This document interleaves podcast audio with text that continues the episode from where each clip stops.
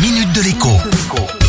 Bonjour à tous. Cela faisait longtemps que je ne vous avais pas alerté sur une nouvelle arnaque à la mode, mais celle dont je vais vous parler dans quelques instants vaut son pesant de cacahuètes. Tendez l'oreille. Désormais, quasiment la totalité des foyers français sont équipés d'un compteur Linky.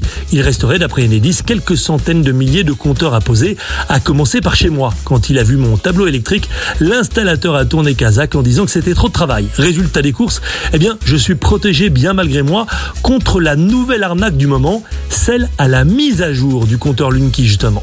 Le piège est tout simple. Comme on vous a dit que le compteur Linky était intelligent, communicant et donc bourré d'électronique, il est facile de vous faire croire que l'appareil a besoin d'une mise à jour. Nous y voilà. Sitôt dans la place, le vrai faux installateur, metteur à jour, en profite pour faire main basse sur quelques objets qui traînent, des bibelots par exemple sur le téléphone portable de sa victime. Le tout en faisant semblant eh bien, de triturer le compteur, parfois avec une simple clé USB. D'autres, plus audacieux, baratinent la personne qui leur a ouvert la porte et les convainquent eh bien, de signer des papiers qui s'avèrent être un contrat d'abonnement chez un autre fournisseur d'énergie que le leur. Derrière, en rapportant des contrats signés, eh bien, ils touchent une commission, du moins quand leurs victimes ne se plaignent pas et ne bloquent pas le changement d'énergéticien.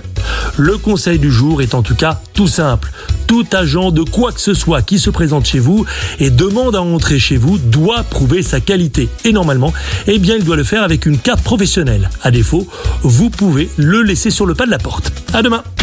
La minute de l'écho avec Jean-Baptiste Giraud sur radioscoop.com et application mobile Radioscoop.